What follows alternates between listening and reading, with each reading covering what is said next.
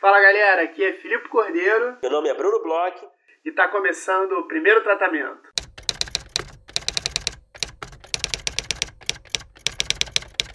Fala Brunão, tudo bem? Fala Filipe, beleza? Beleza, Brunão, eu queria te agradecer muito pela dica da semana passada, Brunão. É mesmo? Cara, Years and Years, é... acabei ontem de ver a série. Você já acabou? Cara, olha que engraçado. Eu, você me passou. Eu te passei? Eu falta um para mim, cara. Eu ainda não consegui ver a nossa agenda atribulada, né, do dia a dia. Me impossibilitou de assistir o último.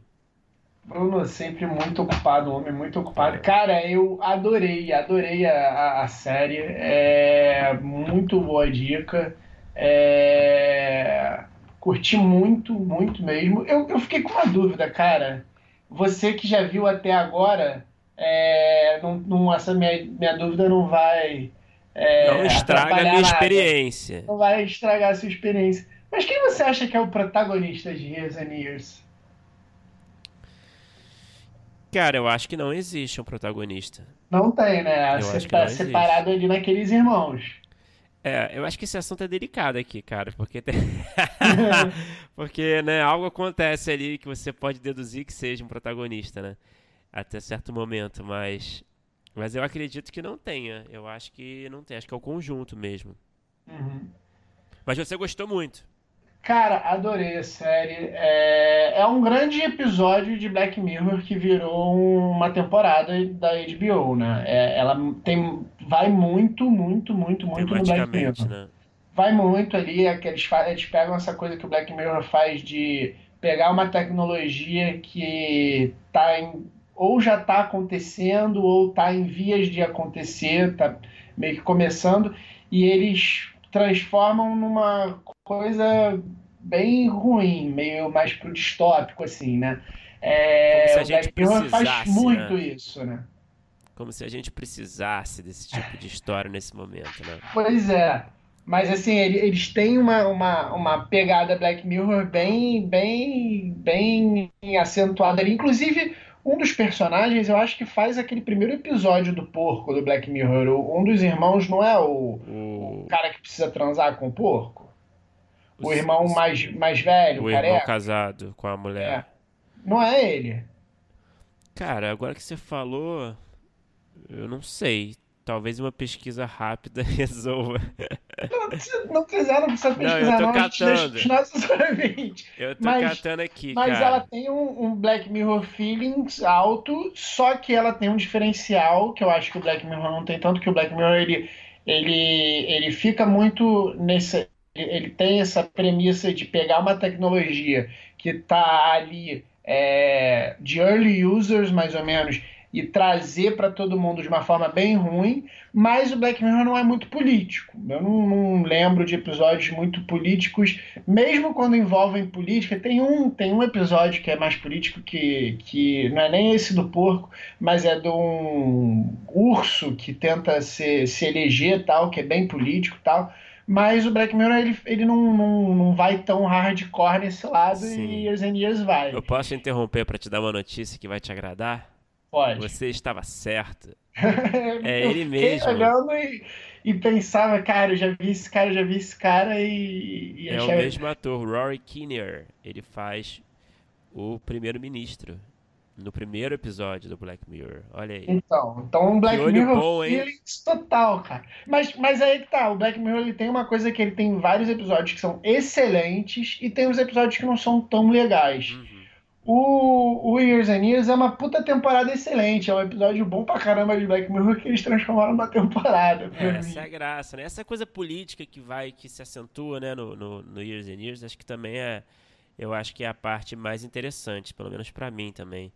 Sim. É, mas que bom que você gostou. Não fui eu que escrevi, Mas foi você que me sugeriu, cara. Quer Mas, dizer, é... meio torto ali, né? Foi a Helena que te sugeriu através da Thaís que me sugeriu e que estamos sugerindo aqui para os nossos ouvintes. Então tá valendo, cara. A Helena Obrigado. Soares não faz a menor ideia que sugeriu para você.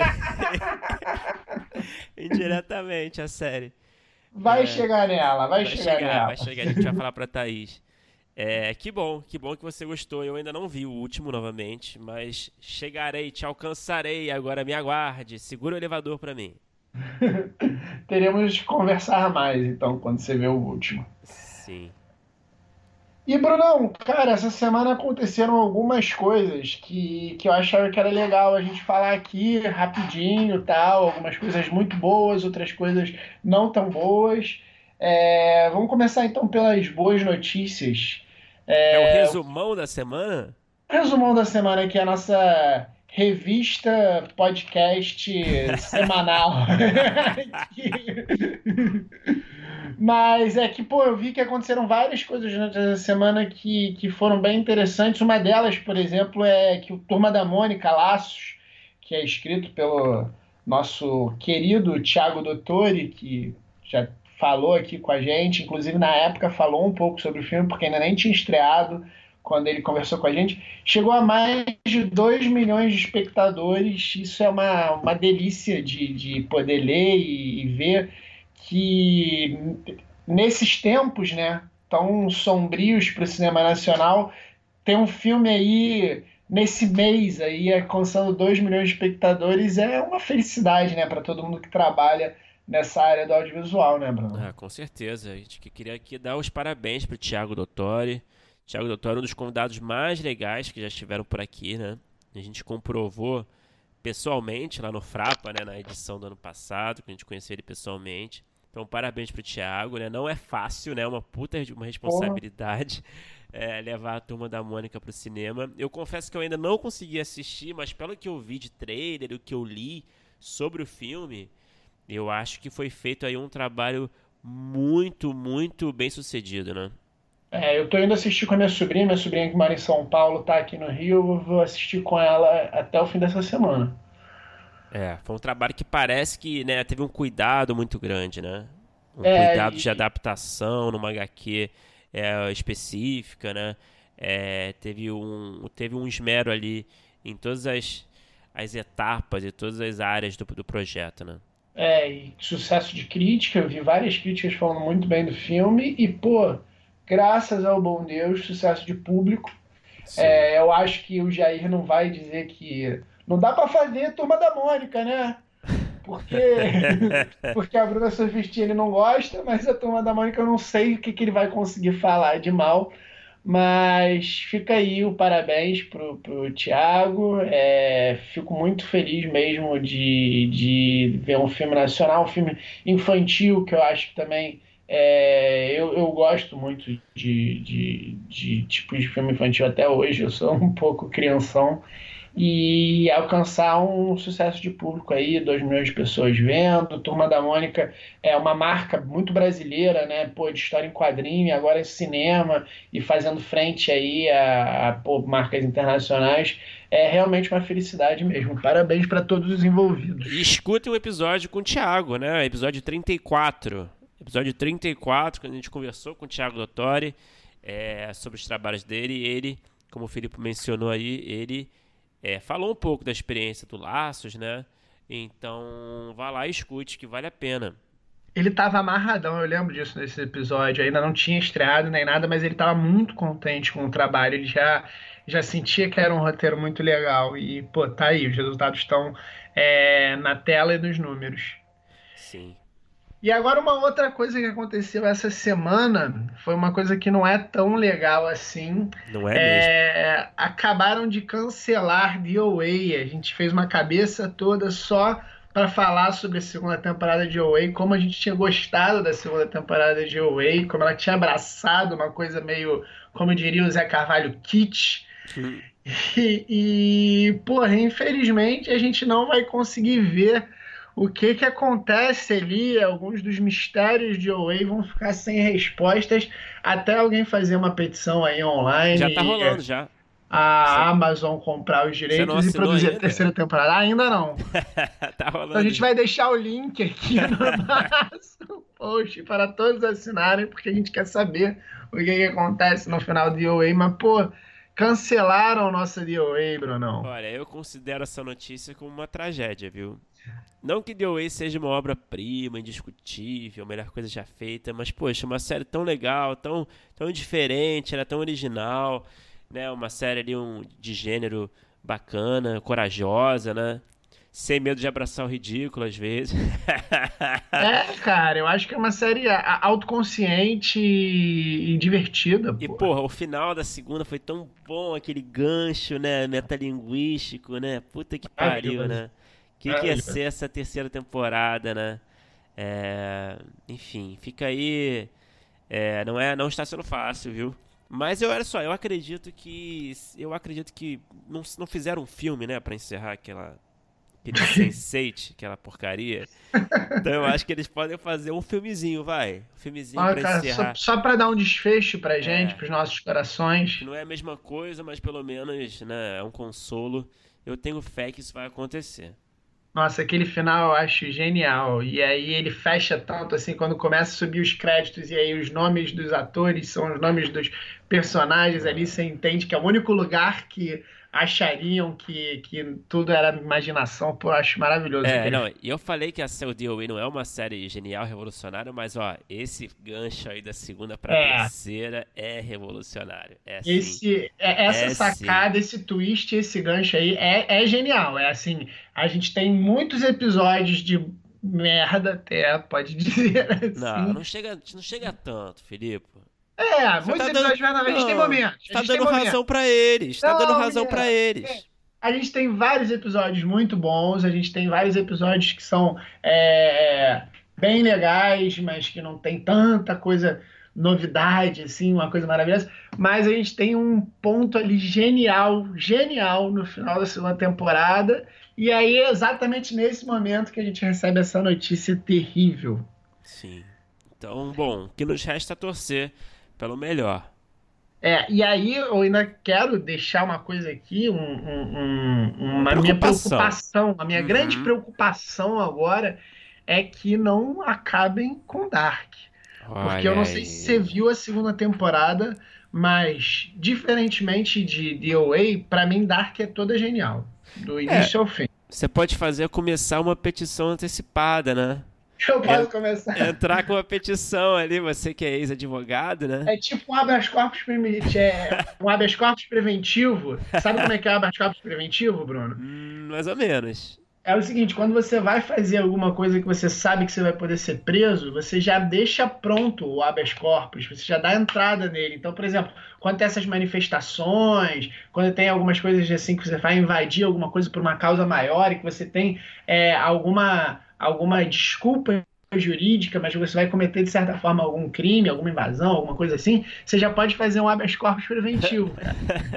a gente pode fazer uma petição preventiva para que tenha a terceira temporada de Dark, que Bruno você viu a segunda temporada? Não, então, eu gosto muito da primeira. Eu ainda não vi a segunda porque não, não tive tempo e porque também eu tô com um pouco de, de receio, porque não lembro de absolutamente nada do que aconteceu na primeira temporada, né? Então Vai precisar... no vídeo da Carol Moreira que tá é, show. Eu vou precisar da, da ajuda da Carol Moreira, que tem uns vídeos bons de resumos de temporadas anteriores dessas séries, né? Dessas séries que são muito complexas, que tem muitos personagens, muita coisa rolando, muitas tramas ela faz uns resumos legais. Eu acho que vou precisar recorrer a eles. Mas a segunda era um nível. Chega no nível da primeira? É melhor? É pior? O que, que você pode me adiantar sem soltar spoilers? Eu acho melhor, cara. Eu acho melhor. Eu acho assim, é, eu acho o nível da primeira altíssimo. Eu acho que dependendo de como terminar a Dark, ela vai entrar talvez no meu top 3. É, eu tô, tô, bem emocionado porque eu vi agora há pouco tempo, então tem essa coisa de um pouco do distanciamento. Mas eu já tinha adorado a primeira temporada e eu acho mesmo que dependendo da forma como que eles terminem, ela entra no meu top 3. É, tem, uma, tem aquelas coisas de brinca com linhas de tempo tal, que você sabe que são coisas que eu já gosto pra caramba. Que você eu adora já uma série complicada, né? É, eu já sou meio fã gosta dessa de coisa ver, de gosta de escrever. Que... É, de, de, da, da, estrutura, você ter que montar a série por conta da estrutura também e tal. Eu já, já tenho uma predileção por isso. E, cara, na segunda temporada, é, eles têm umas. Um, eles têm uma sacada que eu não vou te falar, que eu acho que é incrível, que é genial. Um personagem lá é, que você vai descobrir quem é tal, e quem está contra quem, eu acho que é genial, só vou falar isso para não te estragar. Hum, cuidado. É, eles mantêm é, o, o, aquela coisa do quebra-cabeça, mas assim, vai, vai aumentando é, a forma e o nível é, de tal forma porque entra mais linhas temporais tal e vai passando de uma para outra, de uma para outra, de uma para outra e você vai e você consegue entender e assim de uma forma brilhante é uma coisa assim que eu vejo de joelhos, cara. Eu sou muito fã da série e, e é uma série que eu vou precisar de desfecho. Eu vou precisar de desfecho, nem que o desfecho seja é, eu já pensei em alguns desfechos que podem acontecer. O, o desfecho mais é, é, é, é decepcionante para mim vai ser um desfecho, eu preciso de desfecho para dar. É, eu preciso nem que seja para dizer assim, porra, mas vai ser só isso, mas eu preciso que acabe. Eu não posso que a, faz, a Netflix não pode fazer o que fez com DOA e com Dark, porque senão eu não sei, eu vou precisar fazer uma petição e um habeas corpus que eu vou lá na série da Netflix protestar. Mas olha, eu acho que eu, a minha impressão é de que o Dark tem um apelo internacional bom, né? Não sei se você concorda, porque eu acho que o DOA ficou meio perdido ali naquelas séries americanas da Netflix, sabe? Ficou ali meio no, no, aquele amontoado de séries, acho que não sei se todo mundo eu não sei, eu tenho essa impressão de que ficou meio perdido, assim. Eu acho que o Dark se destaca mais por ser uma série alemã. É, e talvez, não sei quantas séries alemãs a Netflix fez, né? É, é, acaba sendo um diferencial, né, nesse sentido, se é. ser uma série alemã que fez sucesso, né? É, pois é. Eu acho que o The Way foi lançado meio que na cola do Stranger Things na época, na primeira temporada, né? Talvez uhum. não. Eu acho que demorou tanto para sair a segunda que talvez eu acho que eles já estivessem cogitando já. Não sei, isso é um chute, né? Mas me parece que eles tivessem. Porque eu acho que não fez tanto sucesso a primeira The Way, eu acho. Acho que foi meio cult, assim, sabe? Uhum. Eu acho que eles talvez estivessem cogitando já não dar sequência, né? Mas aí, podia ter um desfecho, né? De é, qualquer forma, né? A boa notícia é que o trailer da segunda temporada de, de Dark já fala que é, é uma série em três ciclos que se completa na terceira temporada, acaba na terceira temporada. Ah, é? Então, é, o trailer deles eles falam, eles falam em três ciclos. É, e aí, se tem isso no trailer, eu acredito que eles já, deve, já deviam estar tá com a segunda temporada e a terceira fechadas. Eu espero, rezo todo dia para que seja isso, porque na, no trailer eles já falam que ela tem um fechamento na terceira temporada, entendeu? Então eu tô esperançoso aqui, mas é, fica a dica, Bruno, veja Dark, nossos ouvintes, veja Dark. É, vai na Carol Moreira que dá tranquilo para ver a segunda temporada. Pô, vai início, ter o vídeo, né? Vai ter o vídeo aqui no, no link, né? Do, no nosso site. A gente bota o vídeo aqui no link. No início, sim, você fica um pouco perdido, mesmo tendo acabado de assistir a Carol Moreira, porque eu fiz isso. Assim, eu fui assistir o primeiro episódio, eu fui logo antes, vi a Carol, voltei e pum, dei play no Dark.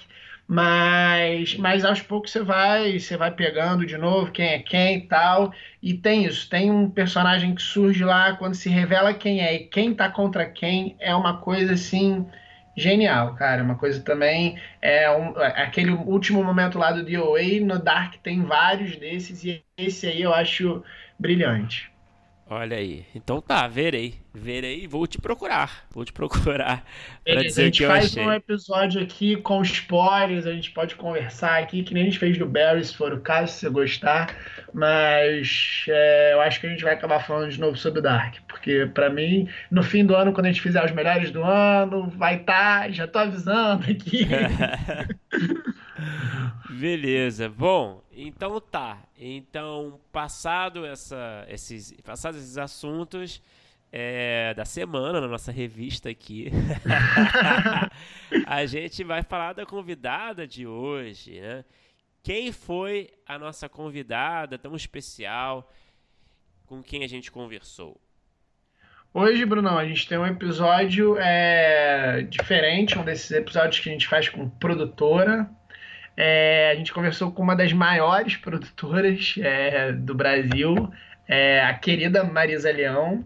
Ela fez diversos filmes como Meu Nome Não é Johnny, O Paciente, é, Um Tio Quase Perfeito, Zuzu Angel, La Marca, Apenas o Fim, De Pernas pro Ar 2. Ela fez de tudo. E a Marisa Leão, a, além de produtora, né, a gente conversou, é um episódio de produtora mesmo. Ela também escreveu O Meu Nome Não é Johnny, uhum. então a gente ainda teve um gostinho de conversar um pouco com uma produtora barra roteirista. É, e foi um episódio que, que é bem esclarecedor, né? Alguém que está dentro do mercado. A gente fez agora algumas brincadeiras sobre o Laços e Bruna Surfistinha e tal. Ela passou muito o que, que ela acha que está acontecendo e, e, e, o que, que está acontecendo, né? De fato, nessa fase aí que a Ancine fica ameaçada tal. Foi um papo muito interessante de diversas formas diferentes. Sim, a conversa foi se deu basicamente em duas etapas, né? A primeira etapa mais desses assuntos políticos é, que estão, infelizmente, estão muito quentes né, no momento. Né? A gente falou da Ancine, da visão da Marisa é, sobre o que está acontecendo, o que vai acontecer nos próximos períodos aí, o que, que aguarda a gente, se a gente deve ficar otimista ou pessimista. A Marisa tem todas as respostas.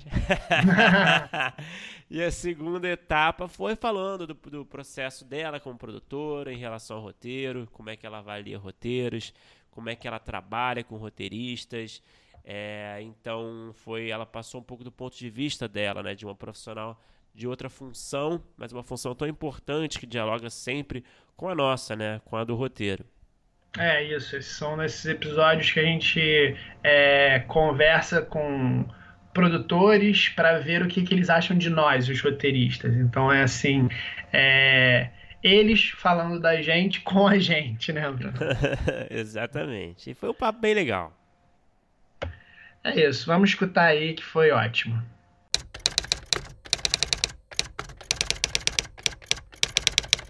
Bom, Marisa, muito obrigado por conversar com a gente. É um grande prazer te conhecer, mesmo que digitalmente. É, a primeira pergunta que eu queria fazer, aproveitando, logicamente, não tem como a gente escapar desse inferno que a gente está vivendo, né? Não tem, não tem, não tem. E aí eu, bom, diante dessas afirmações e ameaças desse cavaleiro que está ocupando o, cargo de presidente, né, essas ameaças à Ancine e ao cinema brasileiro em geral. É, eu queria saber a sua opinião como uma produtora é, que está aí no mercado já há algum tempo, fazendo trabalhos grandes, de, de grande relevância. Qual é a sua opinião assim, em relação a esse momento? Você acha que a gente deve se preocupar de 0 a 10? Quanto que a gente deve se preocupar, a gente que trabalha com cinema, com roteiro, com criação em geral? Como é que você enxerga o cenário do cinema brasileiro para os próximos anos? Bom, eu acho que a gente deve se preocupar não apenas com o cenário do audiovisual, mas com o cenário do país, né? É, nós não somos uma ilha uhum. que está sofrendo um ataque, acho que um continente que está sofrendo um ataque.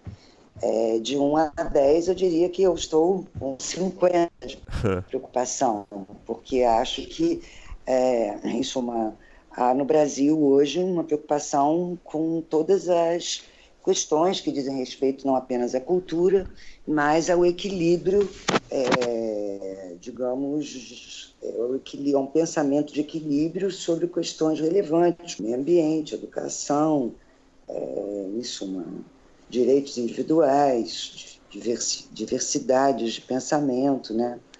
E aí nós não vivemos, como eu disse, numa ilha. Então, se nós estamos num momento belicoso, o audiovisual faz parte deste estado belicoso, né? Marisa, é, você estava já trabalhando com cinema na época da nossa retomada. A gente conversou com vários roteiristas aqui, até produtores que trabalharam é, na época que acabaram com a Embrafilme e tal. E muitos deles falaram assim: ah, eu, quando eu comecei, algum, muitos roteiristas que a gente conversou falaram assim: ah, quando eu comecei, ah, quando eu saí da faculdade ou entrei na faculdade, não se produzia nenhum filme aqui no Brasil.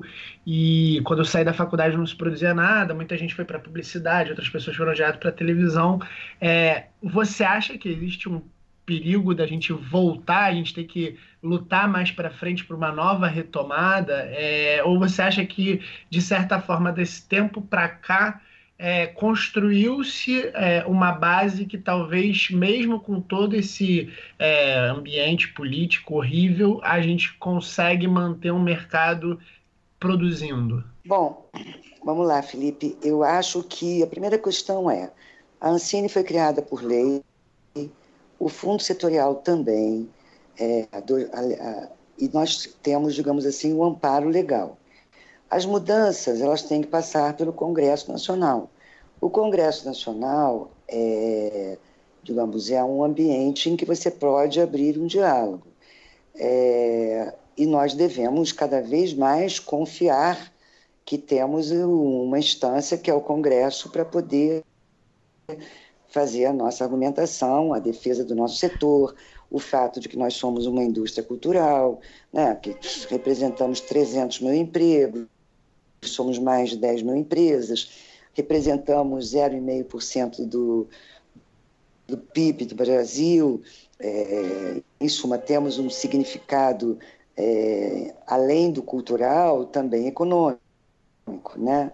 Então, eu, eu acho que nós temos que nos preparar para uma articulação junto à sociedade, junto ao Congresso, para fazer a defesa é, da Ancine, mesmo que seja uma Ancine modificada, uma Ancine reformulada, qualquer coisa deve passar pelo Congresso, porque a Ancine foi criada por lei para regular, fiscalizar e fomentar. Qualquer alteração nessas atribuições da Ancine terá que passar pelo Congresso. Da mesma forma, o Fundo Setorial do Audiovisual. Em poucas palavras, eu quero dizer o seguinte: está uma merda, tá? Vamos ser direto ao ponto. É, não, não vai ser fácil fazer esse enfrentamento, porque há uma virulência no ar, uma violência é, que são nítidas, não apenas em relação à cultura ou ao audiovisual. Isso vai demandar da gente muita muita, muita dedicação, inteligência, articulação e união. Né? É, eu acho que é isso. Qualquer mudança na estruturação da Ancine que as pessoas não entendem, não entendem que a Ancine não nos dá um cheque. A Ancine, em primeiro lugar, ela carimba um passaporte, um CPF, para que um projeto tenha uma identidade e possa ir, ir buscar a captação. Todo esse processo de análise, de registro, de publicação no Diário Oficial, em que você passa a ter um projeto autorizado a captar, é, demanda uma expertise de técnicos da Ancine, que ao longo de anos foram formados é, em todas as instâncias. Isso não se substitui é, com uma canetada, é preciso valorizar imensamente a expertise que o corpo técnico da Ancine possui, é, é, e, portanto, isso não é algo que se substitua é, como você substituiria é, alguém que faz um serviço que pode ser feito por outro. Uhum. Então, eu vejo com muita preocupação tudo que está acontecendo e com muita necessidade da gente se preparar para uma, um diálogo muito intenso com a sociedade, com o Congresso e com o próprio governo. Marisa, você falou agora, é, mencionou esse diálogo que a gente vai precisar como mercado ter com a sociedade, né? É, e a gente está vivendo um momento muito louco, né? Já tem algum tempo, é, onde os artistas em geral, né, não só do audiovisual, são considerados ali uma espécie de, sei lá, de vagabundos, né? É, de, sei lá, como é, pessoas que não contribuem com a sociedade de alguma forma. Enfim, existe um preconceito ali muito grande, uma desinformação muito grande. É, você acha que. Você consegue achar, assim. É uma dúvida que, assim, eu acho que não tem uma resposta, né? É uma resposta muito clara, né? Mas será que é possível a gente entender, assim, da onde vem isso? Você consegue ter uma visão mais, mais nítida? É, de como encontrar assim a origem desse, dessa visão deturpada que existe sobre os profissionais da, do audiovisual e da arte?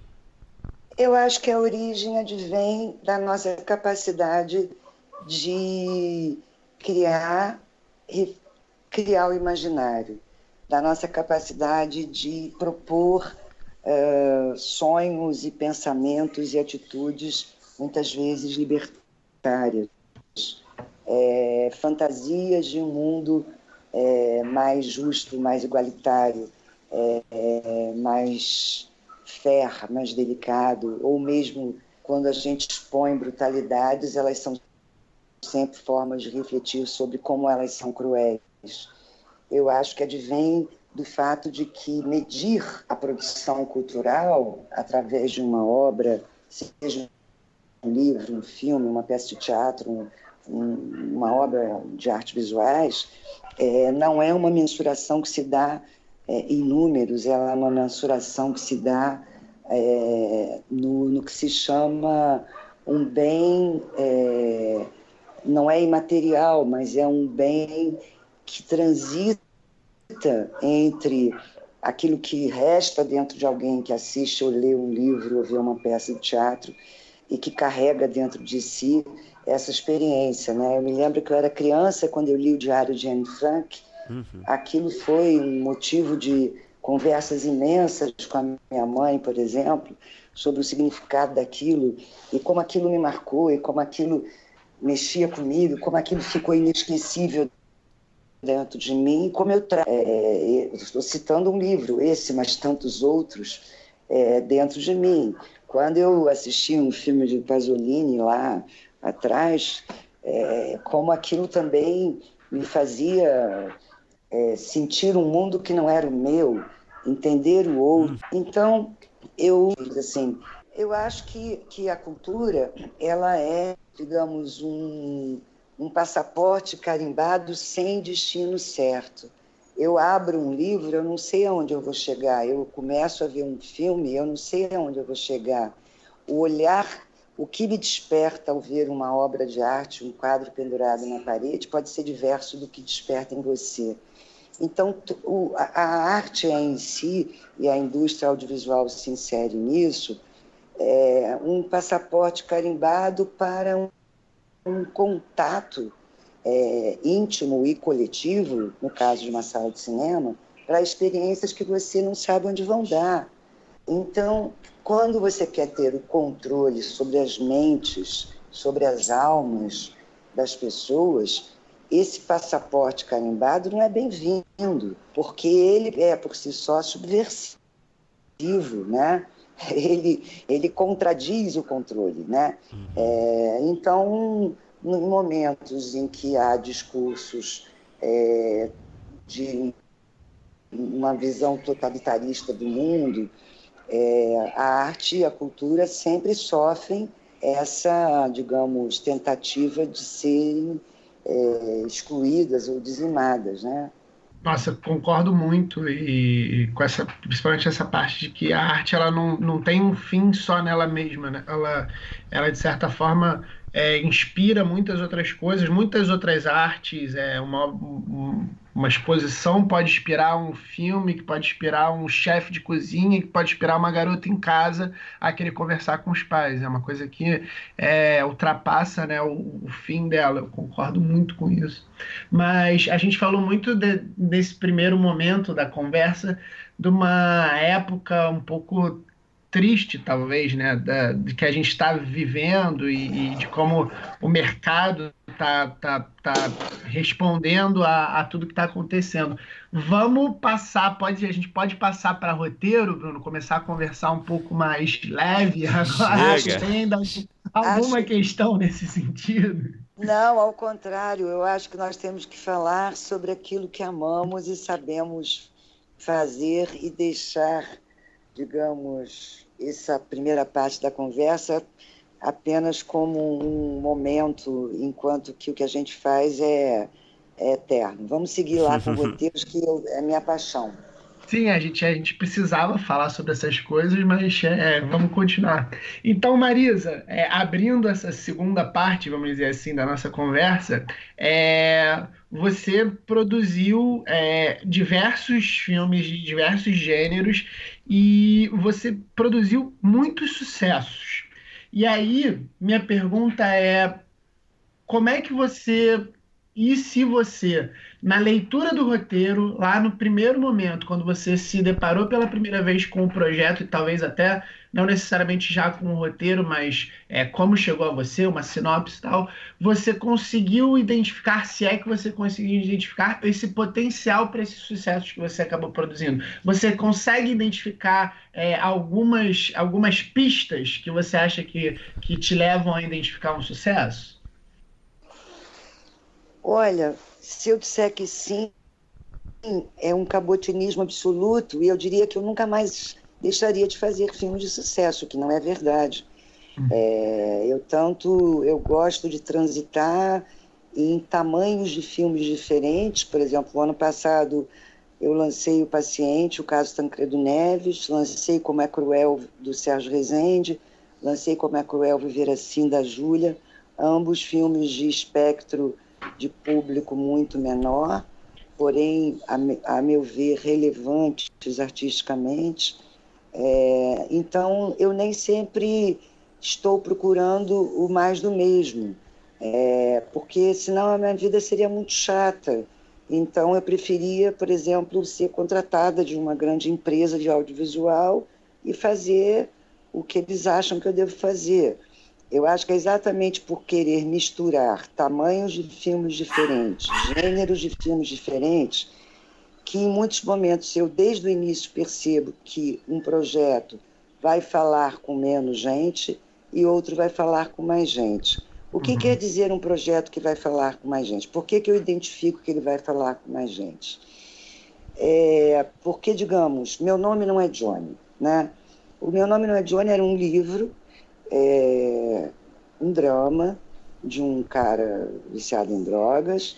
No livro você tinha lá uma história fabulesca e real desse personagem. O Mauro Lima e eu escrevemos o roteiro. É, o filme fez mais de 2 milhões de ingressos em 2008. Se você me dissesse se eu achava que ele ia chegar lá, eu diria para você que eu estava louca para que acontecesse isso. Mas é, o sucesso de uma obra ele tem a ver também com o momento inconsciente, digamos, do público. Porque em alguns momentos, alguma coisa que pode falar, calar, falar com muita gente, em outros ela pode ser recusada pelas mesmas razões que na, naquele outro ela, ela teria um público mais amplo. Então, se uma sociedade está mais careta, mais é, retrógrada, com pensamentos mais, é, digamos, conservadores, eventualmente uma obra que fez sucesso numa época em que a sociedade estava mais aberta, mais rock and roll, mais é, de, isso, dinâmica nas coisas do comportamento, pode ser que a mesma obra, anos depois, em que a sociedade mudou, não tenha o mesmo respaldo. Agora, existe uma coisa em roteiro: existe uma competência de roteiro. Né? O roteiro não é uma ideia que você tem, vamos fazer um filme sobre sei lá o quê. E você, é, a ideia é boa, o tema é bom, mas a, a, a urdidura dramatúrgica desse roteiro, ela tem que, é, em suma, responder a alguns princípios clássicos ou não clássicos da escrita de um roteiro, né? Então, é, é isso que eu acho. Eu acho que, que a gente tem que trabalhar muito até chegar a um texto de roteiro é, que una inventividade, talento e capacidade de prender a atenção do outro. O Marisa, você falou agora há pouco, né, respondendo essa última pergunta do Filipe, é, sobre o poder de comunicação que alguns filmes têm, outros não têm, por conta do momento que a sociedade vive, né, que talvez seria o, o zeitgeist, né, o, o que um filme Sim. consegue captar ou não o espírito do momento, né? Naquele contexto. Só que a gente no cinema brasileiro, né? Você sabe muito bem, né? Mais que a gente, que a gente lida com uma gestação longuíssima, né? cada projeto demora muito para acontecer, né? Desde o momento ali onde, onde é escrito o roteiro até de fato é, ele ser feito e, e ter a pós-produção, e, e ser lançado nos cinemas. Então você, como é que você vê isso? Você acha que essa longa gestação ela dificulta o poder de comunicação, né? Porque às vezes a ideia no momento é relevante, no momento da escrita do roteiro é, é relevante, parece relevante, é super interessante para o momento, mas quando vai para o cinema, de fato, é, talvez não seja mais, né? Você vê isso como um problema? Cara, é, pode ser que sim, pode ser que não. Outro dia eu estava vendo uma entrevista da Ana Muraé, em que ela dizia que ela ficou, sei lá, 15 anos para fazer o Que Horas Ela Volta. Entre a ideia original e as mudanças que foram havendo, isso aquilo, a própria vida dela, profissional, pessoal, blá, blá, blá, e ela fez 15 anos depois. Uhum. É, e provavelmente, no caso do Que Horas Ela Volta, ela dizia, eu confirmo o pensamento dela, foi extremamente benéfico esse amadurecimento Agora, quando você fala de projetos de oportunidade, né, que você diz assim, cara, essa história que aconteceu agora do cara que roubou ouro lá em Guarulhos, né? Aconteceu essa semana. Uhum. Talvez daqui a cinco, seis anos alguém tenha roubado é, ouro no Palácio do Planalto uhum. e aí o, o roubo do ouro no Guarulhos vire um mimimi, né? Então, quando um tema ele está muito ligado a um, a uma, a, a, digamos, algum acontecido muito recente, às vezes ele se beneficia disso, às vezes não, né? É, é, é, é, é muito pouco, eu seria muito pouco peremptória na afirmativa de que o tempo prejudica, é, como você está me perguntando, da mesma forma que eu diria que o contrário, o tempo ajuda, também serei muito pouco peremptória. Acho que num, em algumas situações sim, em outras não. Anyway, eu acho que é, há um momento em que uma ideia e um filme se transformam em algo que se, sem o qual você não respira mais. Você tem uma urgência.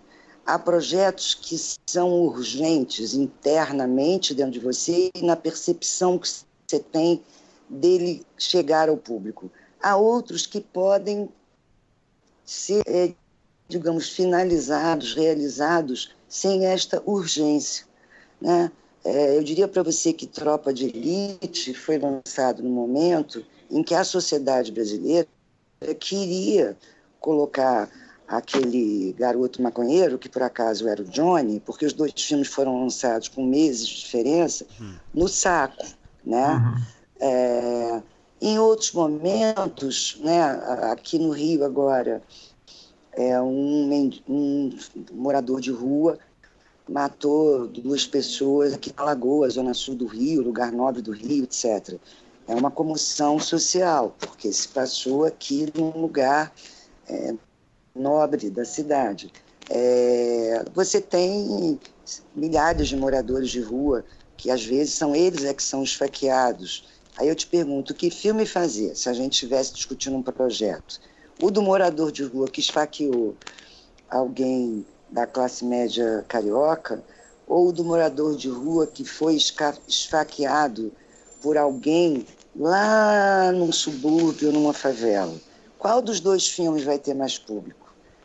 Se você pensar que quem compra ingresso para o cinema é a classe média, ter um tema ligado à classe média, a esse pagante, provavelmente é mais atraente para quem paga do que fazer o um filme sobre o outro, uhum. com, que não é o, o, o, mundo do pagante do cinema. Isso é muito cruel. Isso é extremamente cruel. Isso é socialmente esquizofrênico, né? Mas, de fato, é mais fácil eu contar para o meu vizinho da zona sul do Rio, uma história que diz respeito, mesmo que de longe, a ele, do que uma outra que da tribo indígena, do, do, do, do, do indígena que foi assassinado agora. Provavelmente ele diz assim, mas caguei pro índio, o que, que eu tenho a ver com índio? Mas, porra, aquele rapaz que estudou no Andro. É, são duas tragédias. Só que uma fala com quem paga ingresso, a outra fala menos com quem paga ingresso. Uhum. E se a gente falou aqui sobre essa questão de identificar públicos e, e identificar tamanhos de filme, que às vezes não é tão simples assim, é, em compensação, por um outro lado, você para você, como é que você identifica um bom roteiro? E aí, independente do tamanho é, do filme que vai ser, mas quais são as características, os predicados de um bom roteiro? Você recebe muitos bons roteiros? Cara, vamos lá. A primeira coisa é, você vai me contar um, você vai me dar um roteiro, qual é o gênero do seu filme? Se é um policial, se é um thriller, um bom roteiro de um thriller é aquele que tem tensão. Um bom roteiro de uma comédia é aquele que tem humor. Um bom roteiro de uma história de amor, de um romance, é aquele que tem dores e perdas e encontros e reencontros. Um bom roteiro de um. e por aí vai. Né? É preciso que é, é, aquela obra, aquele roteiro, ele se, digamos, seja competente para que, digamos, me contar uma história dentro dos parâmetros daquele gênero. Né?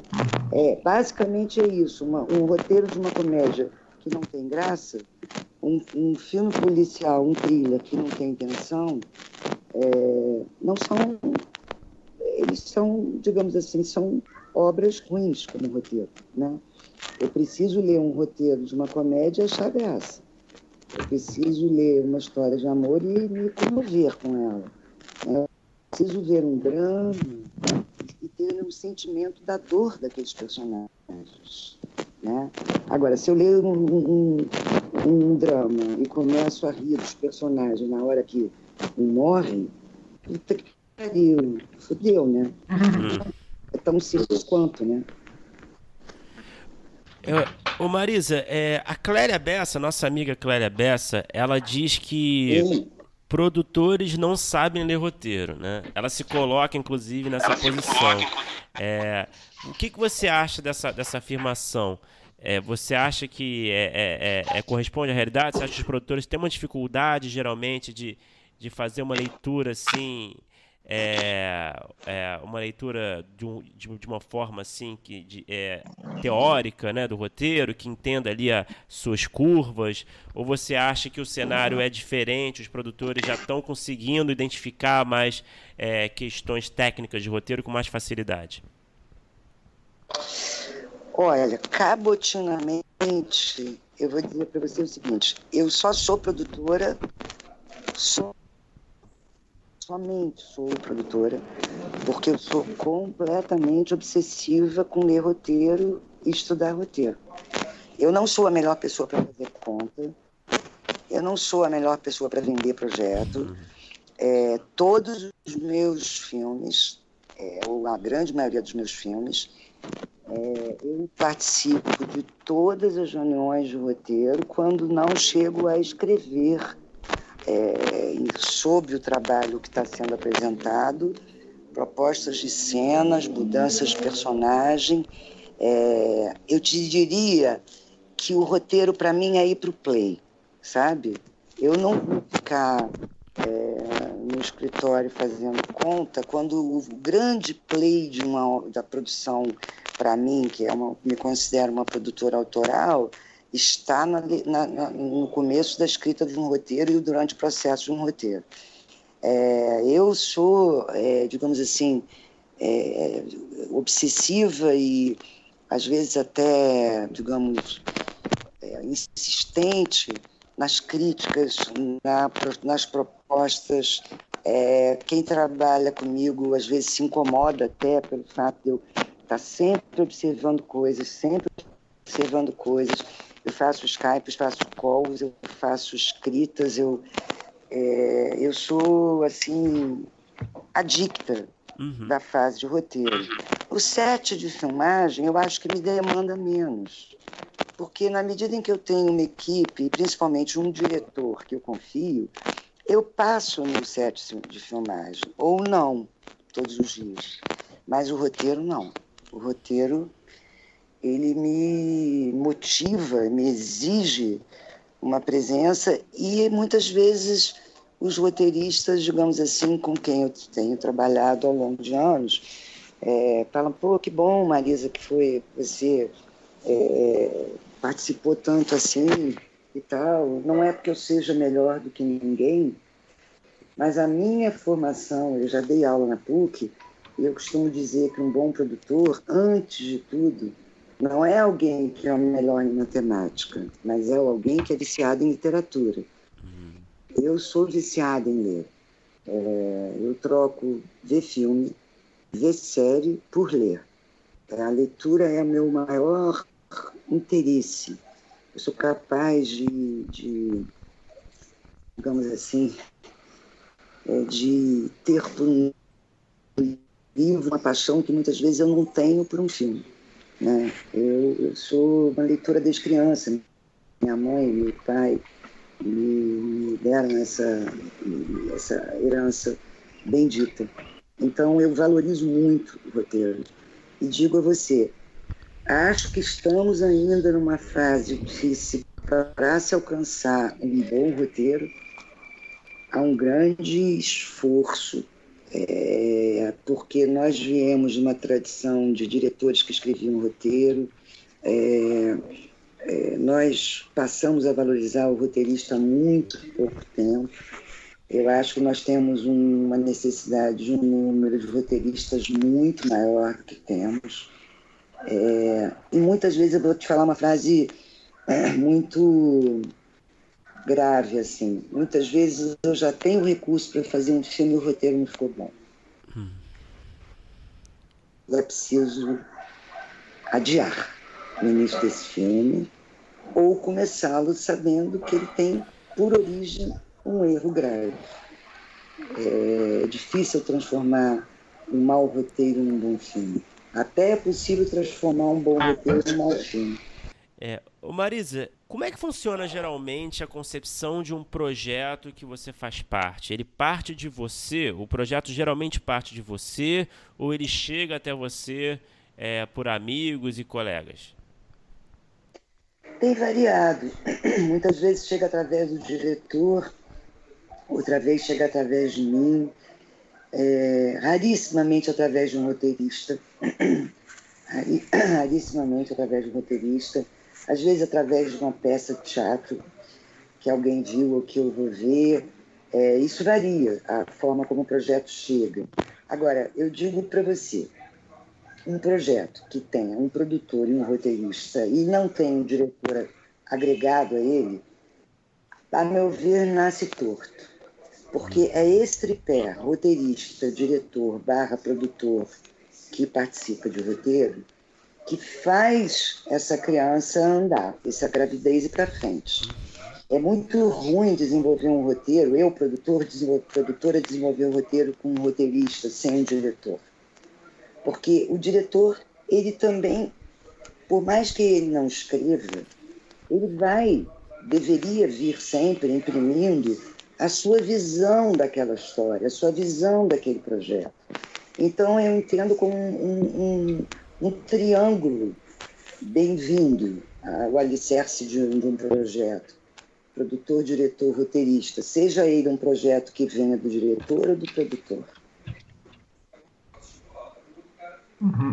É, você falou um pouquinho na sua outra resposta sobre é, a questão do, dos roteiristas eles começarem, começaram a ser valorizados meio que tardiamente, essa coisa dos filmes de diretor. E aí agora você falou que também acha muito importante o tripé é, desde o início, assim, talvez não do início da ideia, mas desde o primeiro momento que vá se produzir um filme, estar muito bem é, encaixado essa questão Sim. produtor, roteirista e diretor. É, cabe, cabe ao produtor, no fim das contas, é, esse papel de editor final, assim, de trabalhar com com talvez egos e essa coisa do roteirista puxar um pouco mais para lá, o diretor puxar um pouco mais para cá, ou é, e pode ter isso, ou você acha que tem que estar tá todo mundo muito na mesma bola? Como é que funciona essa coisa de que são mentes diferentes e às vezes eu acho que tenham divergências, né? Cara, é o seguinte, é, Um avião tem um piloto e um copiloto. Né? Você tem que definir é, no projeto que você está fazendo é, se você alguns projetos você é o piloto, eu, eu produtora sou piloto, em outros eu sou copiloto, né? É, se num projeto eu sou piloto, por exemplo, meu nome não é Johnny, eu comprei os direitos do livro, eu convidei o Celton, eu convidei o Mauro Lima e nós nos demos maravilhosamente bem. Mas tinha nitidamente uma coisa que nasceu muito de mim. Em outros projetos, é ao contrário nasce de um diretor uma ideia e eu estou ali do lado. É, eu sou um copiloto, não sou o piloto, né? Agora, em qualquer situação, a melhor coisa que pode haver na vida de um produtor é trabalhar com um diretor que ele admire e que ele confie. Não acredito na relação de submissão né, de um produtor, de um produtor sobre um roteirista ou sobre um diretor porque a submissão pressupõe a desqualificação do outro. Então eu preciso trabalhar com pessoas que eu admiro, que eu confio e que eu julgo que, que têm talento. E, e eu preciso também dar o melhor de mim para esse processo, digamos, esse triângulo caminhar, né? Então, muitas vezes, gente, eu leio, eu faço 13, 14 tratamentos no roteiro eu leio 13, 14 tratamentos de roteiro. Eu chego, às vezes, numa montagem e digo, cara, isso aqui não é o final. Isso é cena, é a antepenúltima cena. É, vamos tentar, vamos experimentar. É, em suma, a grande questão para mim de ser uma produtora é como eu posso estar dentro do campo, respeitando a posição de todos mas sabendo que eu tenho um lugar ali que talvez seja meio campo. Talvez seja é um pouco como o Gerson na Copa de 70, né? Dar o passe lá na frente para o Jairzinho fazer o gol. Hum. Né? É, mas tem que ter o Jairzinho, né? E tem que ter o goleiro lá, já não sei mais como é que chamava. Mas em suma, tem que ter, tem que ter o time, né? Cinema é, é uma obra coletiva, né? Marisa, você falou agora então que você costuma trabalhar com diretores é, de quem, quem, de quem você admira, né? E, e, e diretores que, que, que, te dão uma confiança, né? Eu queria saber como é que é a, a relação com os roteiristas, como é que funciona, quais são os critérios para a escolha de roteiristas, geralmente para um projeto seu, né? Você também escolhe na base da confiança, de trabalhos anteriores que deram certo, você fica ligado em novos talentos que surgem, que despontam aí fazendo trabalhos autorais. Como é que funciona essa escolha? O diretor participa dessa escolha, imagino também, né? Como que se dá geralmente? Ah, eu ouço muito diretor para escolher um roteirista. É, eu acho que o roteiro é, digamos assim, é, é, é um estágio preliminar é, onde esse diretor já está envolvido, como eu expliquei anteriormente. Então é muito difícil um, um, um roteirista escolhido por um produtor que não tenha, isso eu estou pressupondo um diretor que não é um diretor que chega para filmar, tá? Uhum. O diretor que chega para filmar não me interessa. Um diretor que não fica um ano, dois anos chafurdando aquele roteiro antes do filme se realizar, não me interessa. Não, mas não me interessa completamente. Porque eu não estou contratando um meter-en-scène, alguém que vai lá dizer onde que a câmera fica. Eu, eu, eu quero estar junto com alguém que está desde o início do nascedouro de uma ideia, né? É complexo, é muito complexo, assim. Eu não me sinto num modelo industrial de produção. Eu, eu sou mais artesanal, assim.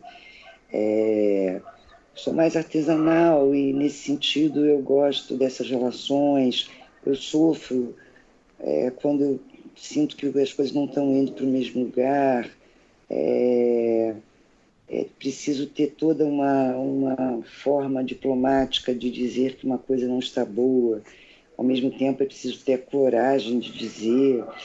É, tem que ser agregador, né, a pior coisa que pode haver numa crise de um roteiro é você destruir a autoestima do, do roteirista, por exemplo. Isso aqui está uma merda. Se está uma merda, muito prazer, muito obrigado. Os contratos de roteiro que a gente faz, eles têm primeiro, segundo, terceiro tratamento com uma cláusula de saída. Eu posso, a partir de um primeiro tratamento, desistir de seguir com esse roteirista. É, num segundo, de desistir. E mesmo de um terceiro, de levar esse roteiro a, a outro roteirista final, né? Porque não adianta a gente é, impor um, uma relação sem hipótese de quebra, porque as relações se quebram, né? É como a vida. Casando, estamos aqui felizes para sempre. Não existe para sempre. Ele pode existir, está bacana, vamos seguir, né? É, é isso. Uhum. É, você falou também que você acha que precisam ter mais roteiristas é, escrevendo e, e, e, ocupando o mercado.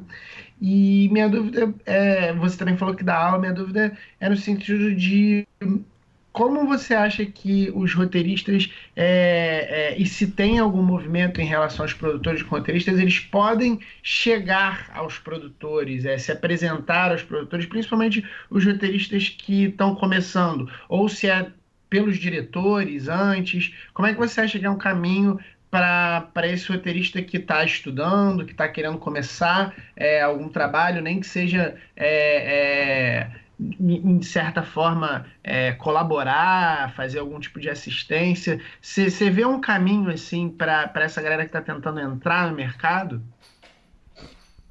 Olha, é, eu costumo dizer que na nossa área nunca há estradas com setas, né?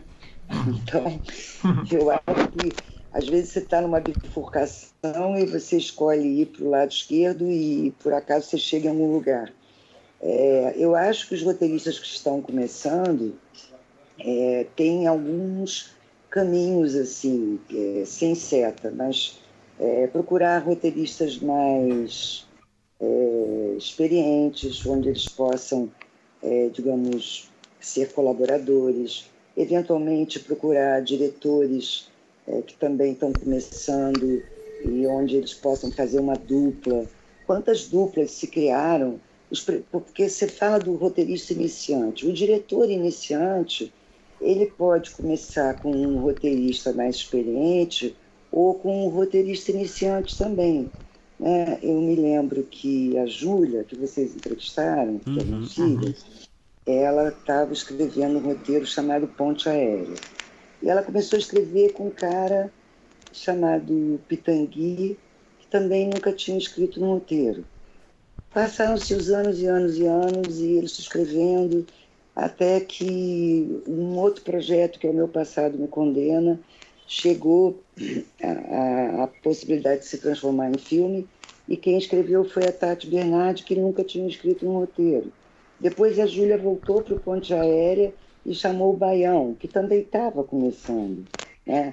Então, digamos, é, é uma geração que veio junto, compreende?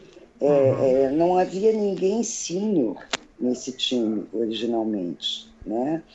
É, é, foi uma amálgama que se deu entre uma diretora estreante de primeiro e segundo filme, com roteiristas também iniciantes, no caso até de fotógrafo que fez o primeiro longa, figurinista que fez o primeiro longa, técnico de som que fez o primeiro longa, veio vindo ali uma galera, né? que eu acho muito bonito. Eu acho muito bonito que as gerações tragam sua turma. O Matheus Souza, eu produzi o Apenas o Fim, trouxe uma galera dele. Né?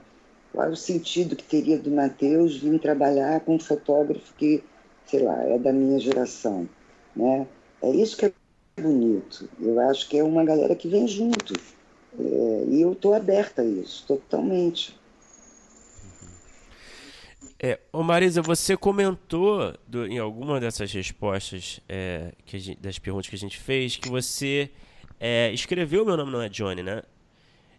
Você. É, junto com o Mauro Lima. Co-escreveu, né? Assinamos o roteiro. E aí foi o. Né, é, acredito que tenha sido uma das, das. Não sei se foi a única, uma das únicas experiências de roteiro sua, de fato, não?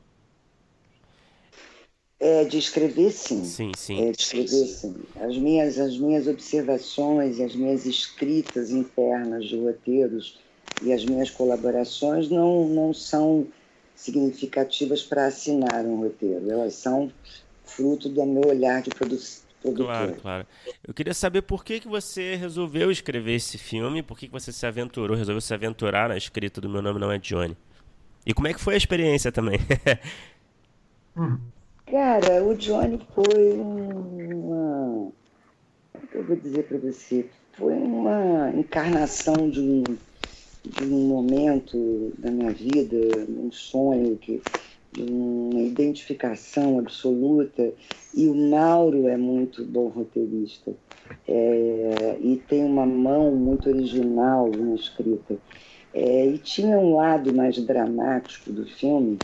Eu sou filha de advogado, é, dessa parte mais judicial do processo, do isso, daquilo, daquilo outro, que me interessou né, me, me, me motivou. Eu peguei o processo, eu estudei aquela merda, eu, escrevia junto essas coisas e, e propunha cenas e escrevia cenas.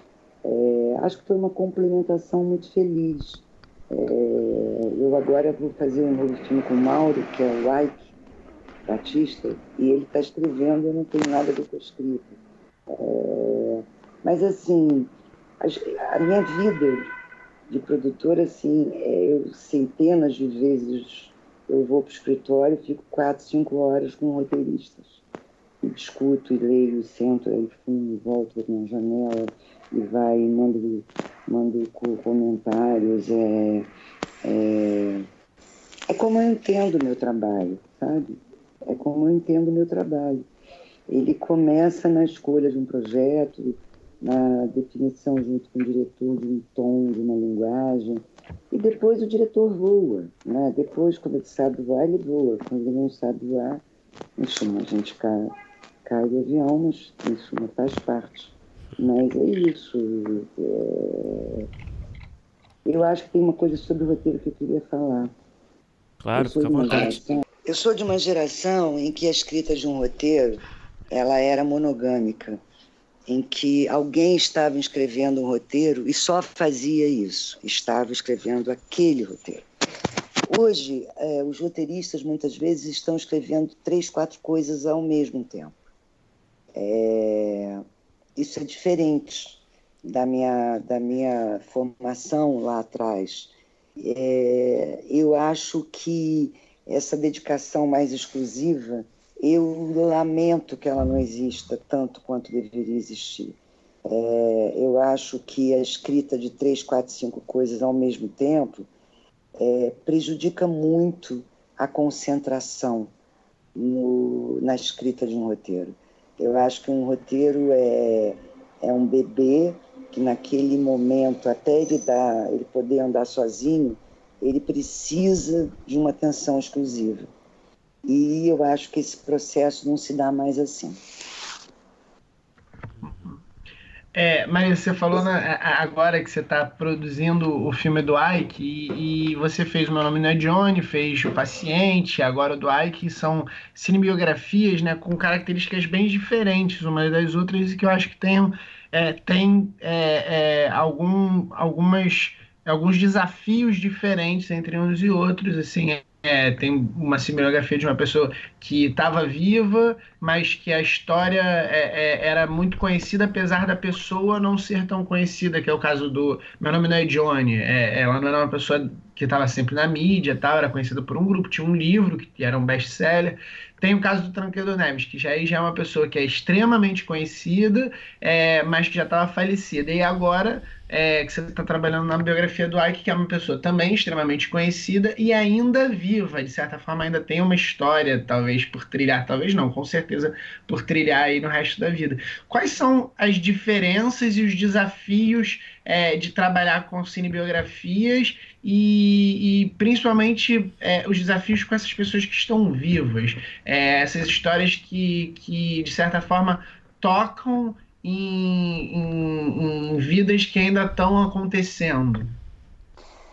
Eu acho que os filmes baseados em personagens reais, é como eu prefiro chamar, ao invés de chamar cinebiografias, uhum. é, sejam eles mortos ou sejam eles vivos, tem um primeiro desafio é que não achar, não achar que você pode dar conta da vida daquela, daquele personagem, uhum. que você tem que escolher um recorte né? É, e que toda tentativa de dar conta de uma vida inteira é, sempre será é, chata, porque é impossível, porque é impossível, né? E é desinteressante, né?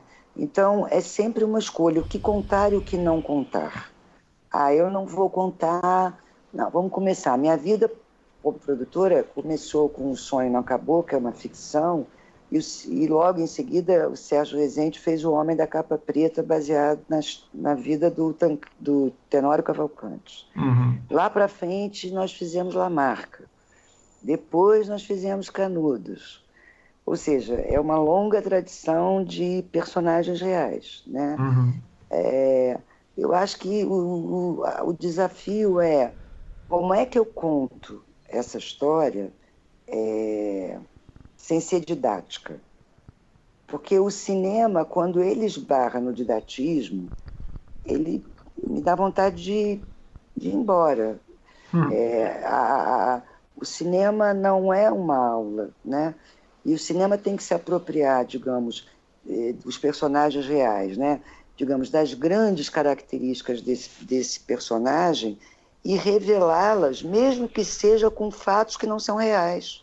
Uhum. É, Tenório Cavalcante, metralhadora na Câmara dos Vereadores, lá nos anos 50, é uma cena que existiu exatamente do jeito que está lá. É, Tancredo disse para Risoleta exatamente o que o Otton Basto disse para Esther Góes quando é, ele estava sentindo que ele ia morrer então, você sempre precisa ficcionar essa vida, né? mantendo, evidentemente, um parâmetro que é isto é coerente e verdadeiro com este personagem que eu estou, que eu estou me baseando para contar essa história? O que disse o Kennedy na véspera de ir para Dallas, para Jaqueline? I don't know. Mas alguém, o Oliver Stone, fez um filme que ele disse ele falando alguma coisa. Né? Uhum. Né?